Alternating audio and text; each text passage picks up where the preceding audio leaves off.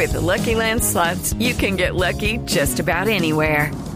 This is your captain speaking. Uh, we've got clear runway and the weather's fine, but we're just going to circle up here a while and uh, get lucky. No, no, nothing like that. It's just these cash prizes add up quick. So I suggest you sit back, keep your tray table upright, and start getting lucky. Play for free at LuckyLandSlots.com. Are you feeling lucky? No purchase necessary. Void where prohibited by law. 18 plus terms and conditions apply. See website for details. Entrevistas dominicales, aquí en Blue Radio, Mesa Blue.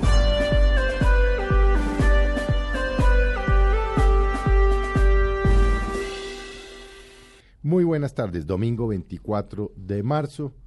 mm, arranca la Semana Santa, domingo de Ramos. Y hoy tenemos una invitada muy especial. ¿Y por qué especial?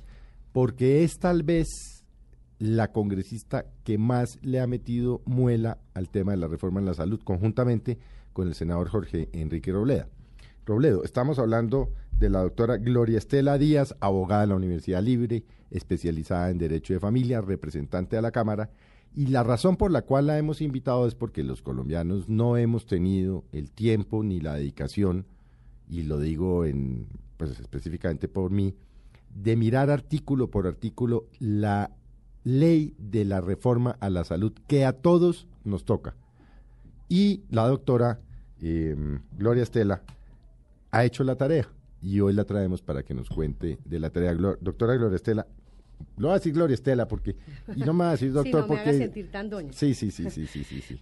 Bueno, muy buenas tardes, Felipe, un saludo muy especial para usted, para todos los oyentes. Gracias por la invitación y pues complacida de estar aquí con ustedes en esta mesa de trabajo porque tenemos mucho que hablar frente a tanta expectativa que se ha generado con esta radicación de estos dos proyectos de ley. Bueno, empecemos por lo por lo práctico. ¿Por qué hay dos proyectos de ley en lo que tiene que ver con la salud? Uno eh, ordinario y otro mm, que tiene algunas normas constitucionales. Bueno, se trata de dos iniciativas legislativas, una que tiene el carácter de ley estatutaria Ajá. y otra de ley ordinaria. ¿Por qué ley estatutaria? La ley estatutaria, eh, lo que el gobierno pretende es darle cumplimiento a un fallo de la Corte Constitucional del año 2008, donde mediante una jurisprudencia dijo que la salud es un derecho fundamental y que le correspondería al Gobierno Nacional y al Congreso de la República reglamentar este derecho fundamental en una ley estatutaria. Esa ley lo que busca es que quede expresamente consagrado el derecho a la salud como un derecho fundamental y que el Estado cumpla el papel de facilitar, de propiciar, garantizar y tutelar el derecho a la salud a todos los colombianos. Es básicamente eso, es una ley que tiene que cumplir un trámite muy especial y exhaustivo en el Congreso de la República. ¿Cuál es el trámite? El trámite, eh, por ser ley estatu- estatutaria, tiene que cumplir los ocho debates con mayoría absoluta. Ah, o sea, es como una reforma como una constitucional. reforma. Y además de eso, tiene que ir a un control previo de la Corte Constitucional. Entonces, es una ley muy importante, ley que estamos en mora de hacer, ¿no? Mm. Que eh, empiezo por decirle esto. Nos sorprendió que el gobierno el pasado martes hubiera radicado una ley estatutaria para esto, porque ya venían cuatro iniciativas legislativas en ese mismo sentido que habían sido acumuladas, habían contado con el aval del gobierno nacional, ya tenían ponencia positiva y esto entonces con esta nueva ley estatutaria pareciera ser que la otra queda en el congelador y estamos citando ya al ministro el próximo lunes después de esta semana larga para que nos dé explicaciones porque parece ser Felipe que esta ley estatutaria se creó y se redactó en dos horas, que fue el tiempo que el Gobierno Nacional tuvo con la Junta Médica y con el Ministro de Salud, para luego desplazarse al Congreso de la República y radicarla junto con la ley ordinaria, que es la otra ley, que es lo que eh, se conoce como la reforma estructural al sistema de salud. O sea, la reforma, a la famosa ley 100 de la que... la reforma, la tercera reforma a la famosa ley 100. Hubo la segunda, los decretos legislativos del presidente Uribe, que, que fue un desastre. No, eh, tenemos la ley 1122 del año 2007, Sí. que fue la primera reforma que se le hizo a la ley 100. Luego tenemos la ley 1438, que fue el, el- el- el- el debacle, porque fue una ley que en su gran mayoría de artículos no se reglamentó y lo que hizo fue agravar la crisis del sistema. Y ahora viene esta ley que es una reforma estructural, que es lo que ha pedido todos los colombianos y todos los actores del sistema, que se necesita con urgencia porque este muerto ya nadie lo revive. Este- Bueno, hablemos ya, teniendo claro para qué es la estatutaria y asumiendo que sale en 40 días en ocho debates, que yo lo veo muy difícil, pero bueno, digamos que el Congreso hace, hace su tarea como la ha hecho en el pasado en otros temas. No lo vamos a alcanzar a hacer. No lo alcanza, no, la estatutaria. no, porque los primeros cuatro debates se tienen que dar en una sola legislatura. Ah, y estamos hablando hasta el 20 de junio. Yo creo que... Dan los primeros cuatro. Eh, no, no, no, alcanza. yo pienso que lo que se pretendió hacer acá fue mandar un mensaje de tranquilidad de que las dos leyes iban a ir de la mano. Una por la Comisión Primera del Senado, que es la ley estatutaria la que hará trámite allá, y la ley eh, de reforma ordinaria que irá por las comisiones séptimas de Senado y de Cámara. Entonces... Hablemos de la ley ordinaria. ¿Qué trae la ley ordinaria? O, arranquemos por lo primero. ¿Cómo funciona, entre comillas, el sistema de salud hoy que tenemos los colombianos?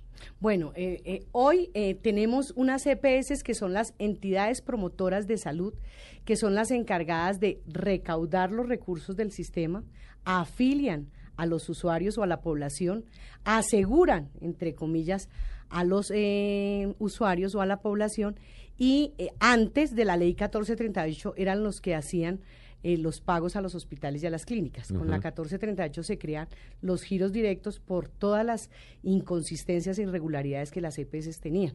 Esas eran las funciones, que eso es lo que era lo que tenemos hoy, las EPS. Y estas EPS son las que manejan la red de prestadores de servicios, que quiénes son? Las IPS, que son las instituciones prestadores de servicios que conocidas popularmente son los hospitales y las clínicas. Y está la Superintendencia Nacional de Salud, que es el ente que vigila la gestión y el funcionamiento adecuado de las EPS y el Ministerio de Salud, que es el órgano rector de todo el sistema. Y está el FOSIGA. ¿Qué es el FOSIGA? El FOSIGA es un fondo público que administra, que maneja los recursos de la salud, que los tiene en una bolsa y los gira a las EP, los gira a las EPS para cumplir con todas las funciones que estas tienen en este los recobros. Eh, no solamente los recobros, entonces el FOSIGA en este momento los medicamentos, los tratamientos, lo paga lo que no está dentro del POS que es lo que en la gran mayoría de casos la gente pide vía tutela. Pues, Entonces, y, y, el POS, y los recursos del POS. Sí, que es el plan obligatorio de salud. Y le gira, el, el, el, FOSIGA como fondo público es el que le gira a las EPS el valor por cada afiliado, le paga por cada afiliado, cada usuario, a cada EPS, que eso es lo que se llama la unidad de pago por capitación. Bueno. Eso es lo que tenemos hoy y eso fue lo que colapsó y eso fue lo que se robaron. ¿Qué fue lo que qué, es lo que pasó con el sistema actual del modelo de salud? Quiero decirles, a ver, las EPS no hicieron la tarea. Las EPS recibieron del Estado los recursos de la salud y no los invirtieron en lo que tenían que invertirlos. La inversión en qué era? Era pagarle a los hospitales y a las clínicas por la prestación de los servicios. Los recursos que reciben las EPS en algunos casos, lo que hicieron fue desviarlos para eh, invertirlos en infraestructura. En algunos casos invirtieron en activos, en sociedades, en condominios, apoyo a campañas pues, políticas. lo, decimos, eh, es el caso de Salucop. El caso del Salucop, que es, es, el caso ejemplarizante. De todo lo que no se tenía que hacer. De todo lo que no se tenía Porque no todas las EPS. No, sí, hay que decirlo. Hay, EPS e que, que están haciendo, hicieron, la tarea bien. Pero infortunadamente el ejemplo de Salucop fue cogido por muchos y fue lo que colapsó el sistema. Pero no solamente fueron las EPS lo que colapsó el sistema, también fueron los hospitales y las clínicas, porque hay hospitales y clínicas que también indebidamente con los recursos de la salud hicieron fiestas. Muchas denuncias, por ejemplo, solamente por contar un caso y para que los oyentes se contextualicen lo que pasó en el hospital de Mason. Entonces ah, compraban, compraban vinos, compraban langostinos, compraban caviar, pues como si los enfermos pudieran, pues las, los, los entes territoriales también, en algunas alcaldías los recursos de la salud fueron utilizados indebidamente para hacer proselitismo, eh, los grupos al margen de la ley utilizaron. Todo el mundo hizo fiestas con los recursos de la salud. Sin embargo, lo que sí es evidente es que quien más se lucró de los recursos de la salud y es lo que afecta e impacta directamente a los pacientes fueron las EPS, porque las EPS entonces tienen unos argumentos. ¿Cuáles son? Las EPS dicen, no le pagamos a los hospitales y a las clínicas porque el FOSIGA nos debe una plata. Así es. El ministro de Salud reconoce que efectivamente hay alrededor de dos billones de pesos que le están cobrando las EPS al FOSIGA para poder pagarle a los hospitales y las clínicas. Pero el ministro también ya ha dicho, de esos dos billones, un billón es cierto, lo vamos a pagar. El otro billón corresponde también a recobros indebidos que hicieron las EPS, porque la cobra- platica que se Exacto, robaron. la platica que se robó. No, una era el manejo que hicieron indebido de los recursos y otros los recobros que pretendían cobrarle al Fosiga, porque le cobraban por medicamentos. Mm. Ah, no, por- medicamentos de 80 mil pesos a un millón doscientos. a sí. 3 millones Sí. o procedimientos, te- te pa- pasaban mm, cuentas de cobro por atender afiliados que no estaban dentro Y del mientras sistema. tanto los pacientes recibimos diclofenaco. eh, acetaminofén, Y acetaminofén, ibuprofeno, sí, sí, exacto. sí, sí. O se les niegan los servicios, se les niegan los servicios. Entonces, eh, eh, para hablar con justicia, el FOSIGA le, debía, le debe a las CPS y ese es un argumento para que las CPS no le hayan pagado a los hospitales y a las clínicas. Pero el otro, la otra realidad es que las CPS, por gastarse la plata en lo que no debían gastársela y aprovechándose de la buena fe de todos los colombianos, de lo que nosotros contribuimos, cogieron esa platica e hicieron fiestas con ellos, que en algún momento el presidente Santos dijo, se acabó la guachafita de- del sistema de salud. Entonces, eh, eh, con esta reforma ya empezamos a encontrar cosas muy delicadas, porque... eh, A ver, entonces hablemos de, es, digamos, esto es lo que tenemos, las EPS, las IPS, el FOSIGA, la Superintendencia de Salud y el Ministerio, de. Salud. Y la CP, eh, ¿cuál ha sido el, el gran problema y lo que todos los colombianos queríamos escuchar? La, la salud en Colombia se volvió un negocio. ¿Por qué? Porque entregamos los recursos de la salud en manos de unos privados. Así es. Y por eso hicieron fiestas. Entonces, el gobierno lanza el primer anuncio. Tardío, pero lo lanzó con esta reforma estructural. Dice, las EPS ya no van a administrar los recursos de la salud. Y eso es buenísimo. Ya no va a haber intermediación financiera. Es los correcto. recursos de la salud los va a manejar un fondo público. Bueno, ¿cómo se llama el fondo en el proyecto de ley? el fondo público se llama Salud Mía.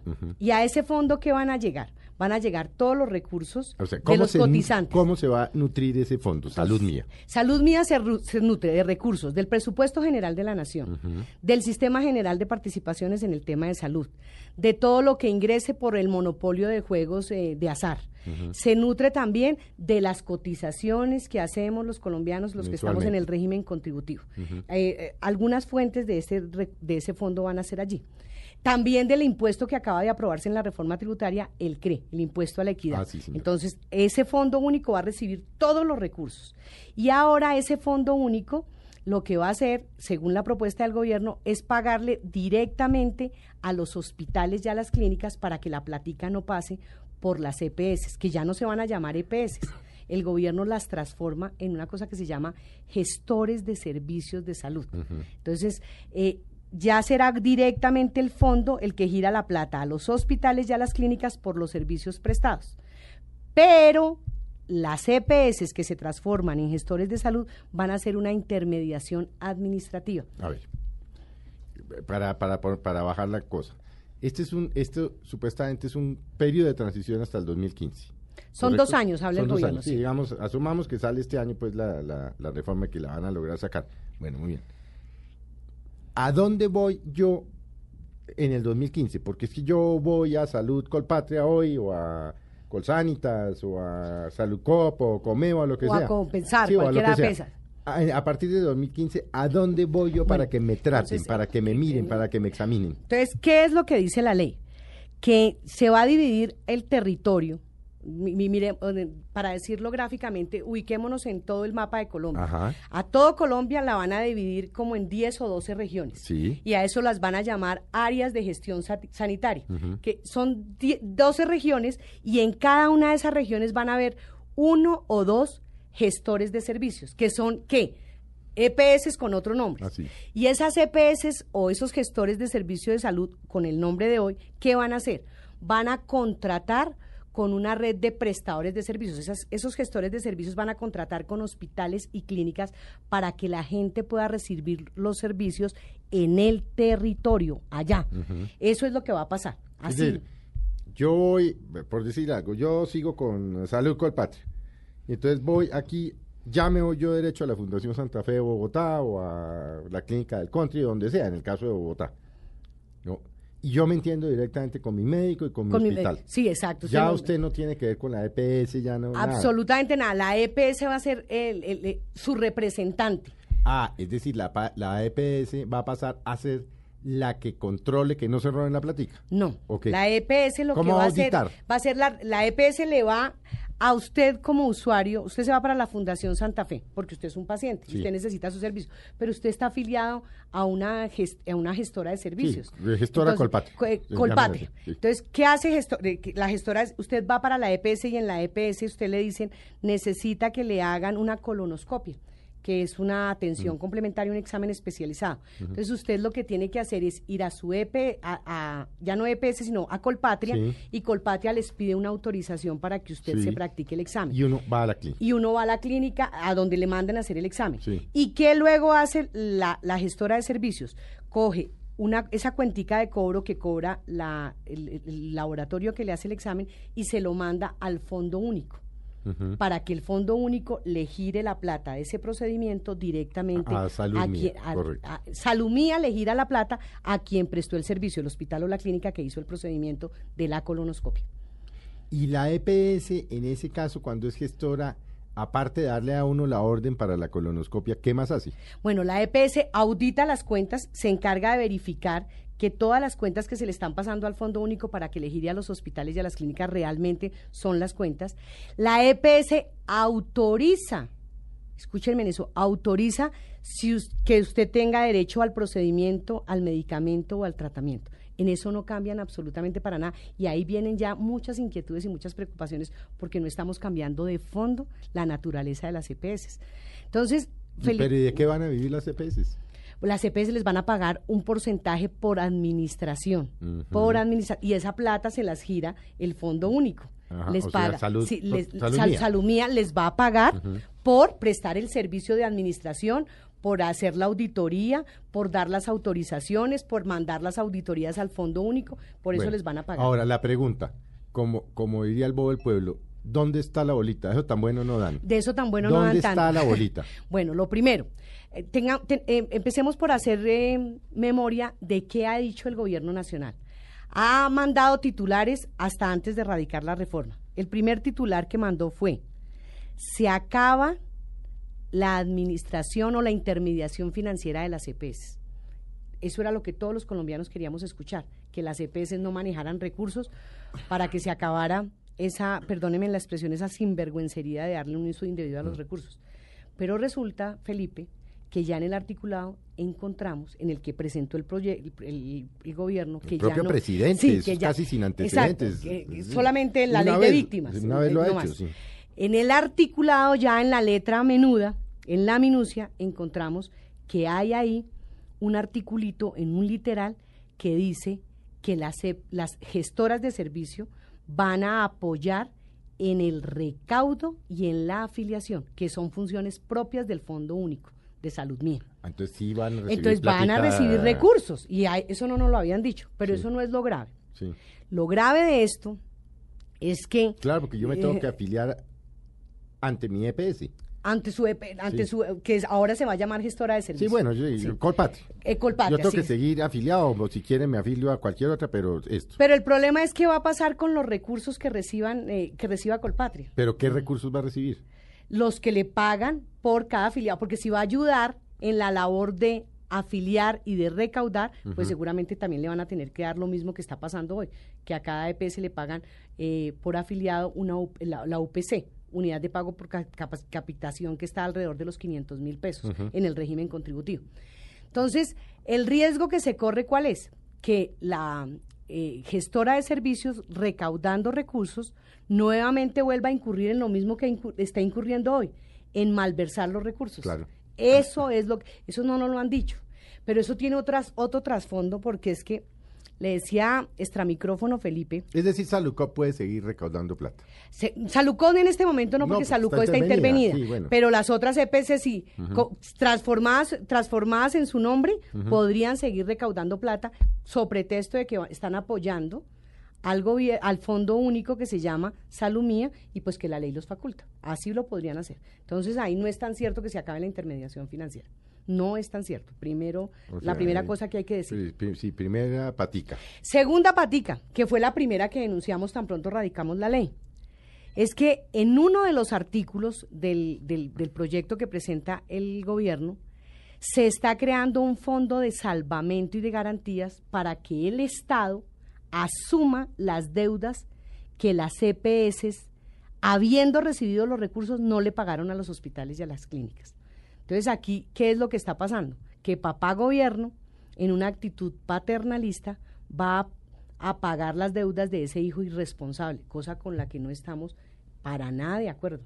Porque imagínense el, mensaje tan equivocado que se le está mandando a todos los colombianos, sobre todo los que manejan ¿El gobierno va a asumir esas deudas? se crea un fondo de salvamento donde a través de ese fondo se van a pagar las deudas de los hospitales y las clínicas que las EPS no es pagaron.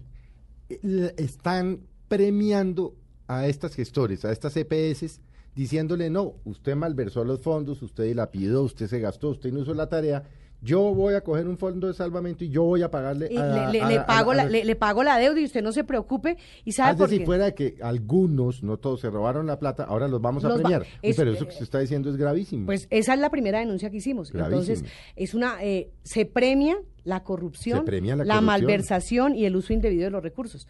¿Y por qué es, eh, estamos hablando de malversación y de corrupción y de uso indebido de los recursos? Porque hubo un fallo de la Corte Constitucional y del Consejo de Estado que dijo que los recursos de la salud son recursos públicos mm. y esos recursos públicos tienen una destinación específica pues que era la es lo salud. Que permite que se meta, por ejemplo, la Contraloría. Eh, eh, que es las denuncias graves que hay. Entonces, mire, por ejemplo, en el caso de Salucop, que lo, lo trajimos aquí a colación, tiene una investigación por parte de la Contraloría por malversación y uso indebido de recursos de 1.7 ah, billones.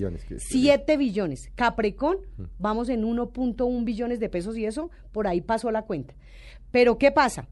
Que entonces fácilmente del Fondo del Salvamento se les paga esas deudas sobre pretexto de que hay que no podemos dejar morir los hospitales y las clínicas. La pregunta que uno se haría acá, y bueno, ¿y entonces dónde queda la responsabilidad de eh, estas EPS que se lucraron y que dilapidaron los recursos públicos. Pues aquí es donde viene otro otro gran problema. Pero esto que usted está contando, es decir, están premiando a los corruptos. Están borrón y cuenta nueva. Pero le voy a decir que hay un borrón y cuenta nueva y un perdón y un olvido muchísimo más grave porque si seguimos eh, leyendo detenidamente el articulado y nos encontramos con una cosa gravísima, Felipe, que todos los colombianos deben saber, mm. es que dentro del articulado se está contemplando hay algo escrito, se lo voy a leer, permítame leer. Dice, los recursos del Sistema General de Seguridad Social en Salud destinados a las prestaciones individuales son públicos hasta que se transfieren desde salud mía a los agentes del sistema es decir, que los saca por fuera del control de la Procuraduría, de la Contraloría, de la, Fiscalía General de la Nación. Etcétera. Venga, le cuento. Entonces, ¿qué, ¿qué, está haciendo? Esto que está escribiendo el gobierno en este proyecto de Salud. Mía le paga a Saludcop. Pongamos el caso de Saludcop, así no esté... O a Colpatria. Sí, o a Colpatria. Entonces, mientras esa plata, que son billones de pesos de los colombianos, esté en, en Salud Mía, es, de dinero público, es decir, la Contraloría, la Fiscalía, la Contraloría, Los puede controlar y vigilar. Apenas entra en caja a Colpatria se vuelve dinero, privado, y haga lo que quiera con él. No, pero esto es una locura. Pero eso no es lo grave. Esto tiene unas consecuencias Eso no es lo grave. Esto que está diciendo este artículo y se lo leí literalmente, no es nada más ni nada menos que una violación de un mandato constitucional, porque la Corte Constitucional y el Consejo de Estado ya se pronunciaron y acabaron con las zonas grises, que fue lo que permitió que se hiciera tan mal manejo de los recursos. Porque, por ejemplo, Salucop eh, yo recuerdo, y uno de sus asesores que lo defendía es el hoy fiscal general de la Nación, decía que ahí no ha habido malversación de recursos porque no se tenía claro si los recursos eran públicos o eran privados. la Corte Constitucional ya claro. Y la Corte Constitucional. Y aquí lo que estamos haciendo es yéndonos en contra de un fallo y abriendo la puerta para que sigan haciendo fiestas. Pero va más allá la denuncia que estoy haciendo, Felipe, y lo estoy chiviando a usted, déjeme no, decírselo. No, chiviando no es que yo no conocía el texto. Le quiero Sabía que usted tenía la información. Le quiero contar que aprobado este artículo, todos, absolutamente todos los procesos que se están adelantando en la Contraloría General de la Nación, en la Procuraduría General de la República, en la Fiscalía General de la Nación, quedarían sin sustento. Y nadie tendría que responder por nada, porque como los recursos cambian, de, destin- de naturaleza. Ay, no, y porque en materia penal, así Es- esto no sea materia penal, la ley aplica el principio de favorabilidad. Usted lo acaba de decir, sí, sí. Felipe. Muy Algo bien, aprendí muy- yo. número- muy bien. esa clase no la capé. Pero muy bien, muy bien. Entonces, aplica el principio de favorabilidad, se aplica la más favorable para Mm. el infractor, lo que quiere decir que incluso el mismo señor Palacino hoy no tendría que responder por esos 1.7 billones de pesos de uso indebido de salud. Esto es gravísimo, esto es perverso. Ya le pedimos a la Contraloría General de la República un concepto y están mirando al detalle porque yo quiero contarle al país cuántos y cuánto valen esas investigaciones. Y entonces sería borrón y cuenta nueva. ¿Y sabe por qué? Porque mire lo que está haciendo el gobierno. Ge- Genera un fondo de salvamento para pagarle las deudas a las EPS que no pagaron a los hospitales y las clínicas. Entonces, es decir, premiamos la corrupción. hijo, hijo corrupto, Sí. hijo ladrón, Sí. hijo... eh, Mejor dicho, no Sí, me, no, no me caben los calificativos. Yo le ayudo, yo le pago las deudas. Pero además de Venga, eso... mijo, le premio porque usted se robó Pero entonces la ahora plata. con, con este articulito, no, usted ya no es la, ya no es corrupto, ya no es nada, porque como esos son recursos privados. Ya no son ah, no solo Entonces, sí. impunidad, claro. impunidad, impunidad. Pero además de eso, le da la posibilidad. Las EPS hoy, mañana después de que se apruebe la ley gestores de servicios, son sociedades anónimas. Y las sociedades anónimas responden con su patrimonio, pero cualquiera de esos socios o accionistas puede volver a ser parte de otra EPS con otro nombre o de otra gestora de servicios cuando la ley entre a regir y como si nada hubiera pasado. No, esto se llama indulto y amnistía a, lo a los Eh, eh, corruptos. la ley de indulto para los corruptos. Vamos a hacer un, un corte, Gloria Estela, pero eh, em, es muy grave lo que nos está contando. Es decir, vamos a premiar a los corruptos, va a haber impunidad, van a seguir manejando recursos, van a seguir recaudando.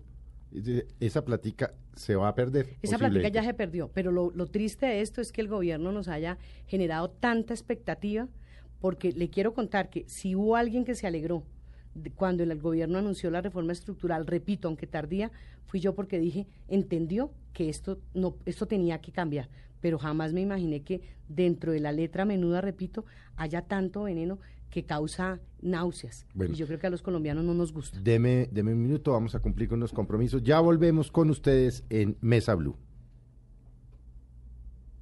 No, está aterrado. Estamos estando Ya regresamos en Mesa Blue de Blue Radio, la nueva alternativa.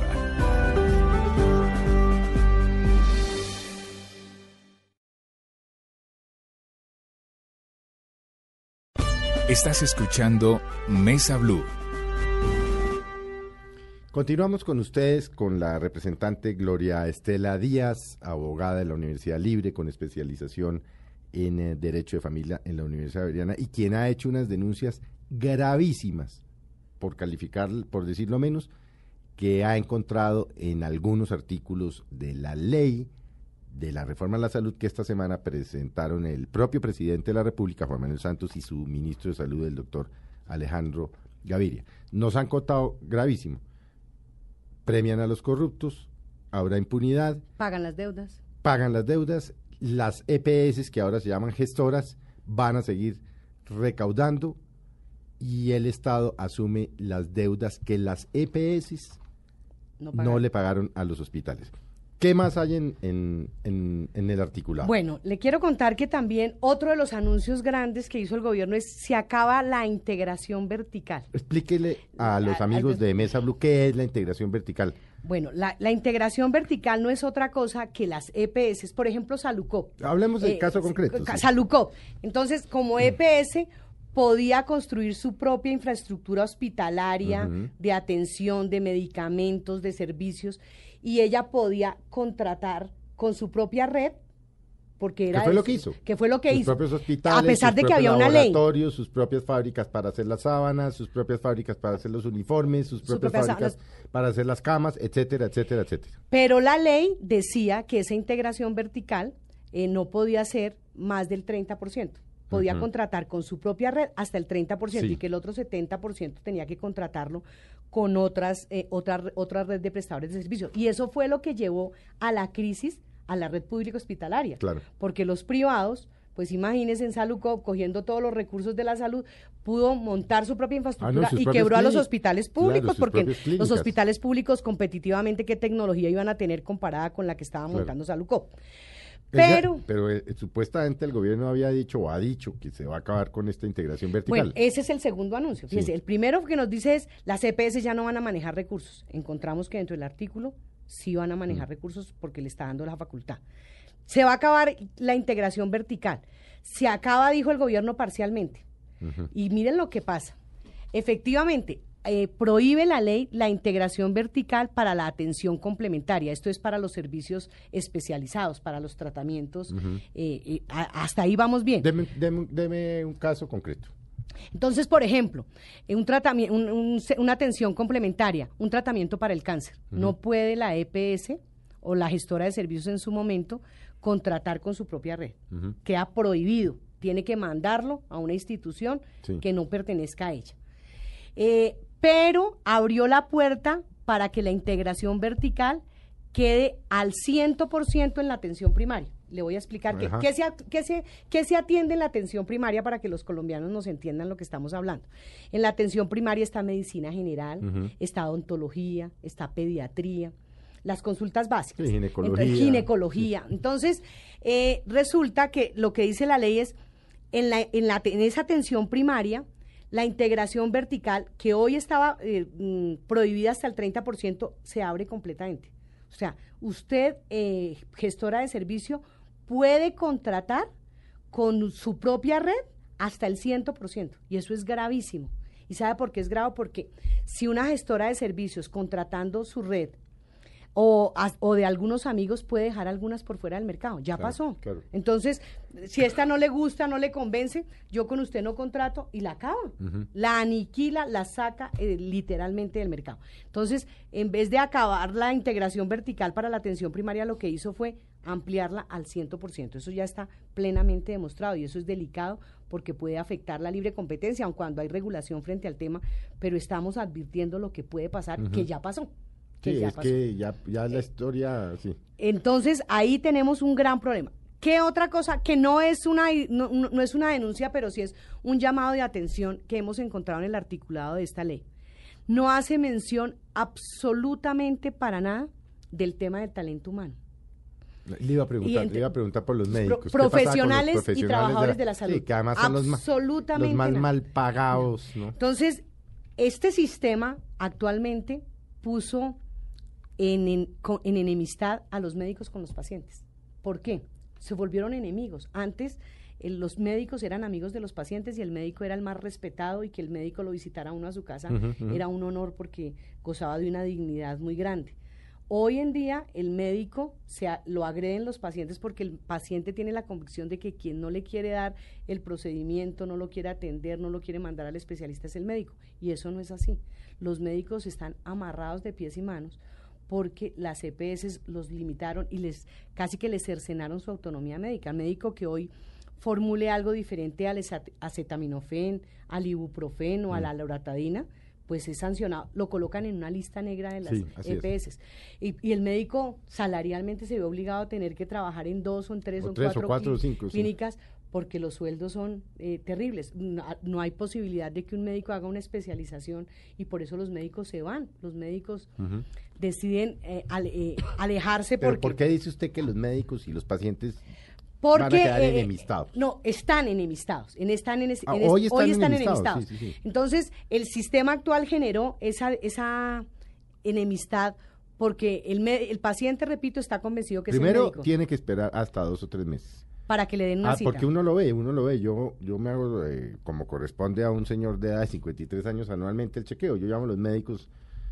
Entonces, ¿de qué EPS? No, Colpatria. Dentro de dos meses. Entonces, uno, yo le tengo, yo siempre le tengo que decir, no, mire, pago la consulta privada. Ah, no, entonces mañana. Claro, si usted tiene plan Claro. complementario o tiene una prepagada, usted le va muchísimo Sí. mejor. Pero al ciudadano común y corriente que solamente tiene el plan del régimen contributivo, a usted le toca esperar para que le, le den una cita. El médico no puede demorarse con usted más de 20 minutos. Ah, no. porque eh, usted- al médico le pagan en la medida en que atienda Ah, pacientes. no, claro, y si le pagan Entonces, 22 mil o 23 mil con la papeletica esa, pues. Entonces, eh, a- eso fueron los factores que generaron enemistad entre el paciente y el, y el médico no le puede recetar sino es- genéricos y, y- y en ningún caso pues puede y cuidado usted, eh, cuidado usted médico, formula o diagnostica o algo que se salga dentro del post porque pues a usted le, eso le cobra. Entonces eh, generó esa enemistad. Uno creería, si esta es una reforma estructural, es de fondo a la crisis que está viviendo, debería haber tocado el talento humano. Necesariamente, no pero, no hay Pero absolutamente entonces, ¿por qué los médicos dicen que les parece bueno? Por lo de la ley estatutaria. no, pero ya la Federación Médica se ha pronunciado porque dicen que esto es más de lo mismo. Ya hay algunos médicos que no están de acuerdo. Entonces hay versiones encontradas. O sea, no que- hay cambios en lo que no. tiene que ver con los médicos, No. enfermeras, odontólogos. El, el ministro de Salud lo que nos dijo a los miembros de la Comisión Séptima en una reunión que tuvimos en el ministerio donde nos anunció la, la reforma antes de erradicar el articulado es que eh, el talento humano se iba, a colo- se iba a trazar en otra ley porque de pronto se nos enredaba esta, pero creemos que eso no es sano. Eso no es sano porque si esta es una reforma estructural debería... Pero que, a ver, digamos, eh, ya tenemos claro, ¿qué habría que hacer? ¿Qué articulado habría que, que incluir en, en, el, en la ley cuando se esté tramitando para solucionar el problema de las relaciones médico-paciente y las relaciones médico, su EPS? Bueno, eh, no- nosotros como, mo- como movimiento político, mira, hi- hicimos un, un avance ahí que no, no salió a flote porque no tuvo provecho y no fue votado en el Congreso de la República, que era un paso, es que se contemple dentro del Código Laboral el acoso laboral y se extienda a los profesionales de la salud, porque es que lo que pasa con los profesionales de la salud cuando se les limita su autonomía médica no es otra cosa que un acoso, un médico no lo pueden presionar, entonces ahí ya estábamos dando un paso, pero también la- hay propuestas que deberían crearse un sistema tarifario para de acuerdo a la, labor- al- al- a la, la prestación que haga el médico en sus servicios, calificarlo y asimismo gane. Entonces, un médico especialista, ¿cuánto ganaría? Como sucede con los abogados. Pero qué tan difícil es meter un argumento, una, un proyecto, pues una ley, un articulado que diga, los médicos eh, serán autónomos en sus decisiones científicas, siempre y Mm, cuando sus decisiones pero, se tomen de carácter científico o de acuerdo con un eh, este científico, no no sé. Eh, bueno, lo- lo- el tema es muy debatible, Mm. muy discutible, porque el gobierno lo que siempre ha dicho es nosotros no estamos cercenando la autonomía médica, pero fíjese que nos sí la tocó- están cercenando, lo están haciendo claro. y ya e incluso eh, hubo un momento en que los comités técnicos científicos eran más los que formulaban que los propios médicos, habían más los comités técnicos científicos que estaban conformados por ingenieros, por abogados, nada que ver con la medicina, Mm. ellos eran los que decían procede o no un tratamiento, un medicamento, un diagnóstico. Entonces ahí sí hay cosas de fondo que hay que analizar, pero se necesita voluntad política para que esto salga adelante. Entonces aquí nos preocupa mucho que no haya, no haya quedado incluido nada de el, el tema del talento humano. Hay otra cosa que nos preocupa, Felipe, y se la quiero contar, es que encontramos dentro del articulado que se le están dando facultades extraordinarias al presidente. Y, ¿Para qué? eh, para reorganizar el sistema de salud. a los amigos de, de Mesa Blue, facultades extraordinarias es que el para Congreso- reorganizar el sistema de salud en pueblos y comunidades indígenas, en, los, en, en la, en la población negra, en los afrocolombianos, en los raizales y en las palenqueras. Y esas facultades extraordinarias eh, también son inconstitucionales, no olvidemos que todo lo que tenga que ver con estas comunidades necesariamente, necesariamente tiene que ser con una ley. Consulta previa, consulta previa. Claro, tiene que haber no consulta puede previa, ser mediante claro. facultades extraordinarias. Entonces aquí lo que Pero estamos además haciendo... recordemos que la última reforma a la salud que hizo el presidente Uribe en virtud de la de la de facultad extraordinaria fue un desastre. que fue lo que motivó un la, la 1438, porque en esas Claro. facultades extraordinarias era donde el gobierno nacional estaba diciendo a los colombianos, usted va a tener que pagarse los tratamientos de alto costo, entonces si usted no tiene plata, le te- tendrá que recurrir a sus cesantías, Mm. tendrá que vender Sí, sus sí, sí, un bienes. desastre. Mm. Sí, y eso fue lo que motivó la 1438, que supuestamente era una reforma que nos iba a ayudar muchísimo y Entonces, un y, fiasco. fuera de eso, entonces, otra patica, va a la tercera. Vamos como por la quinta ya, sí, no, sí. pues, facultades extraordinarias para regular lo que tiene que ver con la salud de las minorías y eso no se puede hacer. no se puede hacer, o sea, la consulta previa no puede ser reemplazada por unas facultades extraordinarias entregadas al presidente de la República. No podemos manejar el tema. eso no pasa. Eso es inconstitucional, eso no pasa. También vemos con gran preocupación cómo de alguna manera eh, los criterios que se adopten para la definición de tratamientos, de procedimientos, están sujetos a la sostenibilidad fiscal. O sea, Eh, el, es- el- el principio de sostenibilidad fiscal dice que hasta donde el Estado tiene, hasta ahí paga. Pero estamos hablando de vidas, estamos hablando de un derecho fundamental. estamos que es el hablando de la, derecho a la salud de los colombianos. Entonces, ¿cuál es nuestra preocupación? Y parece ser, pero eso sí tenemos que profundizarlo. Yo le estoy acá dando titulares Sí, porque sí, sí. todavía tenemos que profundizar en muchas No, y el cosas. gobierno tiene que explicar, ¿no? También, también. Creo que lo que sí no tiene explicación y no se la encuentro y no sé por qué el gobierno, la verdad yo no sé si el presidente Santos, cre- yo creo que no leyó esto. No, es que... Yo creo que no eh, leyó lo del el cambio de la naturaleza de los recursos una vez Es salgan que del yo fondo. creo que no hizo la tarea. Pero les cuento que esto No es... hizo la tarea. Eh, con esto nomás, ya, esto es vergonzoso. Esto es No, no, vergonzoso. lo que se ve que el presidente no hizo la tarea. pero sí lo llevaron a poner la cara Ah, allá. pero por pero, muy mal. Entonces ahí sí toca. yo estoy- toca pa- pasó ya- con el presidente Santos lo que pasó con el Congreso de la República, con la algunos la congresistas, justicia. con la reforma a la justicia, que no leyeron. Yo le aseguro, pues, mm, obviamente puedo equivocarme. El presidente no se sentó con esta gente cinco horas, es decir, me explican artículo por artículo qué implicaciones tiene.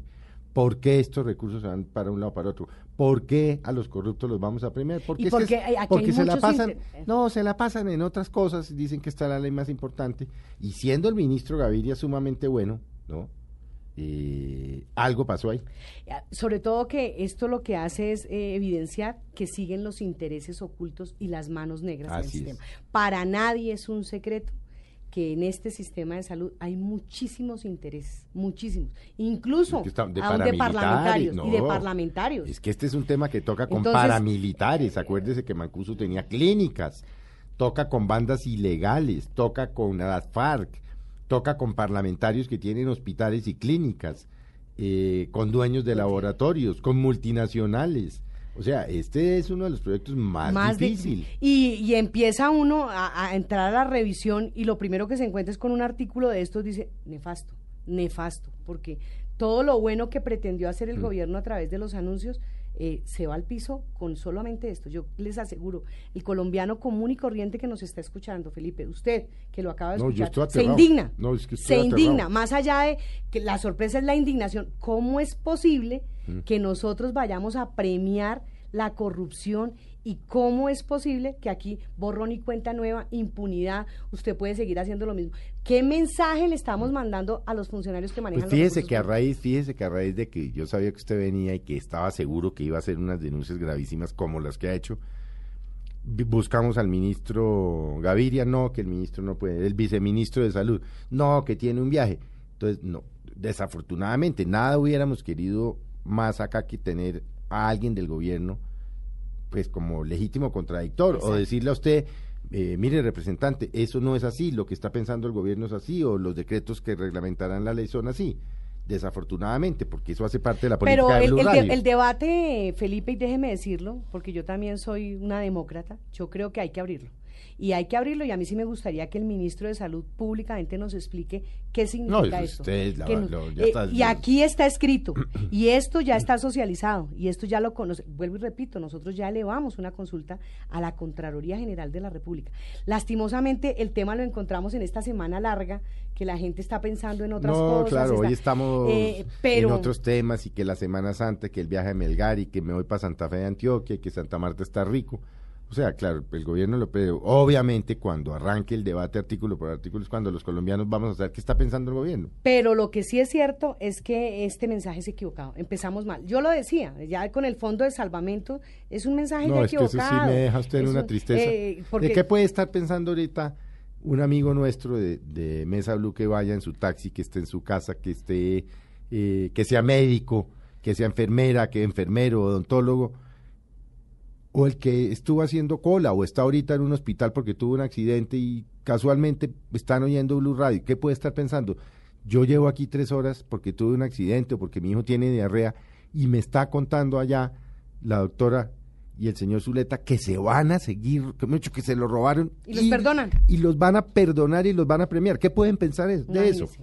El- el- y el- por ejemplo, el que anoche, porque ya hubo- hay denuncias, anoche gente que estuvo esperando desde las 10 de la noche para que le dieran una cita, un medicamento en una de las clínicas de, de una de las EPS y no y entonces aquí no ha pasado nada.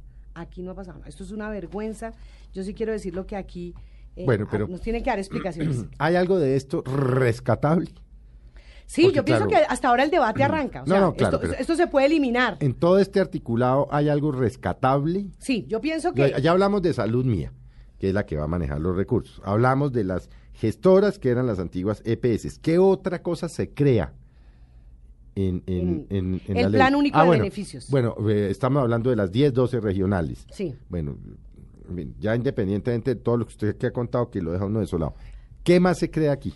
Bueno, el plan único de beneficios, ¿Qué ¿qué es nos eso? parece? Entonces, hoy se llama el POS. Todo lo que está O sea, el plan obligatorio plan- de plan salud. Obligatorio de salud, que son todos los medicamentos, procedimientos, tratamientos que la ley autoriza para que Así usted... es. Resulta que el gobierno propone que se haga el plan, ya no se va a llamar POS, se va a llamar Plan Único de Beneficios y va a ser... eh, El PUP. el, el, el PUP. Acabará siendo el PUP. ya el PUP. En ese PUP van a estar contemplados todas aquellas patologías y todos aquellos procedimientos para que usted no, no tenga barreras de acceso. Para Eso, que usted no tenga que ir a tutelar. a tutelar. Que es lo que Pero, siempre eh, pasa. el- eh, ¿Qué es lo que está pasando hoy? Entonces, claro que yo sí le quiero decir una cosa, porque aquí ha habido muchos que han dicho, no, la salud en Colombia se judicializó y los jueces no tienen por qué estar Pero, emitiendo, emitiendo fallos para que atiendan a un paciente. Y yo digo, ¿y si no hubiera sido por los jueces de la República? Ah, no los muertos no. hubieran sido, mejor dicho, serían muchísimo más. Yo tengo, y obviamente pues uno no debe hablar de uno mismo. Mi hermano en el 2004 tuvo un cáncer en, en la cabeza, en el cerebro y en el ojo. Si no es por seis tutelas, Se muere. Hoy estaría muerto. Es que, Felipe, yo hice un debate de control político en la Comisión Séptima de la Cámara de Representantes y yo logré evidenciar que son más víctimas mm, las que han caído eh, por el- la crisis del sistema de salud que las mismas víctimas del conflicto es armado. que eso es lo que lo indigna a uno, es que se robaron la plata de la salud. Es que, bueno, uno dice es que a los señores les se robaron las de las carreteras, bueno, se mama el hueco. Que es que los señores del cartel de Bogotá se robaron, entonces se- Jugaron y- se, se mamará que la, la Caracas no sé qué. Pero es que estamos hablando de que se robaron la plata de nuestra salud. Y por haberse robado la plata de la salud, muchas personas se murieron. Gente que podía Miles haber recibido un no supimos. y gente que podía haber recibido un tratamiento Sí. para que su enfermedad no fuera más severa, más la tragedia familiar fuera más grande, no lo Mire, no hay recibir. un colombiano, no hay una familia colombiana, Estela, que no tenga a alguien, hermano, tía, sobrino, abuela, lo que sea, que no se haya muerto por culpa de las EPS. Así es. eh, Todos sí. tenemos, como todos tenemos también desafortunadamente a alguien en la familia que ha sido víctima de la guerrilla. Pero Así bueno, es. eso es un conflicto, pero que el Estado sea peor enemigo que la propia guerrilla es inadmisible. Y sobre todo, el mensaje aquí es que ahora pretendamos hacer borrón y cuenta nueva y que a esos que se robaron la plata de la salud les digamos, no se preocupen que aquí está la platica para pagarles sus deudas, no se preocupe que contra usted no van a haber procesos ni de tipo penal, ni de tipo fiscal, ni de tipo disciplinario, no se preocupe porque si usted quiere volver a participar en el mercado, entonces se camufla y se pone otro nombre y se va para allá. Entonces, dos casitos así para contarle. Selva Salud, y Salud Cóndor. Son dos EPS Mm. del régimen subsidiado. Se van debiéndole al sistema cerca de 400 mil millones de pesos. Ay, tranquilo. Entonces, pero no, no, como ya están liquidadas, entonces no hay problema. Mm. Entonces, papá gobierno saca la platica. Papá pa- colombianos. Sí, papá gobierno, que por detrás Sí, está financiado por sí. los impuestos de que pagamos los colombianos, les paga las deudas y después esos socios de Salud Cóndor o de Selva Salud van y se camuflan con otro Hmm. Pero nombre. volvamos al Plan Único de Beneficios, al PUP. Entonces, en el plan único de beneficios, lo que el gobierno, que eso es bueno. O sea, yo quiero hacer aquí mención porque dirá el ministro, pero yo no entiendo a Gloria Estela porque nosotros hemos tenido unas polémicas y unos debates muy grandes, pero aquí yo no estoy poniendo al gobierno contra la pared, ni mi interés es eh, enfrentarlos, ni mi interés es dañarles No, las es buenas que salga un proyecto Eh, bien. pero, eh, mi interés es que hagamos las cosas bien, pero entonces lo que me incomoda y me molesta a mí es que le mandemos un mensaje a los colombianos, pero no les mostremos lo que está por debajo de la mesa, que eso es lo que le ha hecho daño a este país, Mm. tapar tantas cosas. Entonces, eh, el mensaje de que, vuelvo y repito, de que ya las EPS no van a manejar recursos públicos, tenemos que quitarle ahí el, el Pero volvamos al Plan Único de Plan Beneficios. Único de Beneficios. Es decir, en teoría no tendríamos que acudir nuevamente a la tutela, En teoría. En teoría. Y en lo que el gobierno, y eso, eso es bueno, siempre y cuando en verdad se incluyan todos los procedimientos y todas las enfermedades. Hay un tema que a mí me preocupa mucho, Felipe, y se lo voy a contar, es el tema de las enfermedades raras en Colombia. Uh. Yo acabo de ser nombrada embajadora de las enfermedades raras y en esto hay una campaña muy grande, Felipe, Uy, uy, uy, de actores, actrices, representantes de la sociedad civil, porque ese es un tema dramático. Mire, el tema, lo raro de las enfermedades raras es que no sepamos que existen. Si bien es cierto, son pocas, hay unas enfermedades que son gravísimas Ah, no, y, y la gente no tiene No, derecho a y- tratamiento. No, no, y empiezan a patinar. Eh, eh, los mandan de aquí para allá. Sí. Mire, el, el problema de las enfermedades raras, ¿cuál es, Felipe? Y permítame, yo hago este paréntesis, es que en Colombia no ha habido investigación para este tipo de enfermedades. Entonces, algunos médicos ni siquiera las conocen, Mm. no las saben tratar, diagnostican para otras enfermedades Mm. que no son las que realmente tienen. Además de eso, Tengo un caso cercano, que lleva una persona que lleva casi dos años para arriba, para abajo, examen para arriba, porque entre otras cosas muchos de los médicos dicen, "N- no saben decir, no sé. No, exacto, no saben decir, no sé, exacto eso. La industria farmacéutica Sí. no produce los No. medicamentos porque como son enfermedades de baja densidad, No es rentable. no es rentable económicamente, no producen los medicamentos. Pero además de eso, no están contempladas dentro del que hoy se llama El plan obligatorio de salud. Entonces esta pobre gente no tiene ningún, se mueren, se mueren y hay casos gravísimos. Entonces, eh, lo del plan único de beneficios es bueno siempre y cuando se contemplen todas las patologías. Lo mismo con el tema del cáncer, las enfermedades de alto costo, que no vaya a quedar nada por fuera. El gobierno, y yo creo que lo va a hacer así, y eso es loable, y lo decimos, para, primer, para, para poder hacer un estudio de este plan único de beneficios tendrá que mirar cuántos recobros le hicieron al FOSIGA. Porque los recobros que le hicieron al FOSIGA era por lo que no estaba contemplado el claro. POS. Y lo que sea sistemático y repetitivo en esos recobros seguramente es lo que tendrá que quedar en el plan Bueno, le quiero decir que Se nos acabó el tiempo. Sí, pero no, vamos a hacer un compromiso con usted y con después de estas gravísimas denuncias, y es que la vamos a seguir invitando en la medida de que el proyecto se empiece a discutir. Gracias, Felipe. Porque Aquí estaremos. este es un tema que, que nos interesa, a mí pues como colombiano, como periodista, por supuesto a Blue Radio le interesa hacerle seguimiento al tema, porque es que lo que queremos es que resulte algo que nos sirva a los 44 millones de colombianos, no es, no es por torpedear. Entonces, mi compromiso con usted y por supuesto con quienes hoy nos han oído es que aquí la vamos a tener cuantas veces sea necesario. Felipe, cuente conmigo y muchas gracias. De verdad que le agradezco a usted y a Blue Radio por haberme abierto esta oportunidad porque tenemos un gran problema. Usted sabe que en el Congreso de la República las cosas se mueven por mayoría. Mm. Eh, la unidad nacional puede sacar esto adelante, pero yo sí quiero que los colombianos sepan en minucia a qué nos vamos a enfrentar y que si no podemos con la votación allá porque pues yo soy la única representante a la Cámara del Movimiento Mira en la Cámara de Representantes tenemos tres senadores en, en el Senado por lo menos la sociedad civil si rechace rechace esto que está no, pasando. Cuente con Y- que la, la vamos a apoyar en eso. muchísimas Y a gracias quienes nos acompañaron los invitamos a que no se pierdan la transmisión especial del partido Pasto contra Millonarios a las 5 de la tarde por Blue Radio con el equipo del Blog Deportivo. Muchas gracias y esperamos que pasen una tarde feliz, amable, en unión de las personas que ustedes quieren.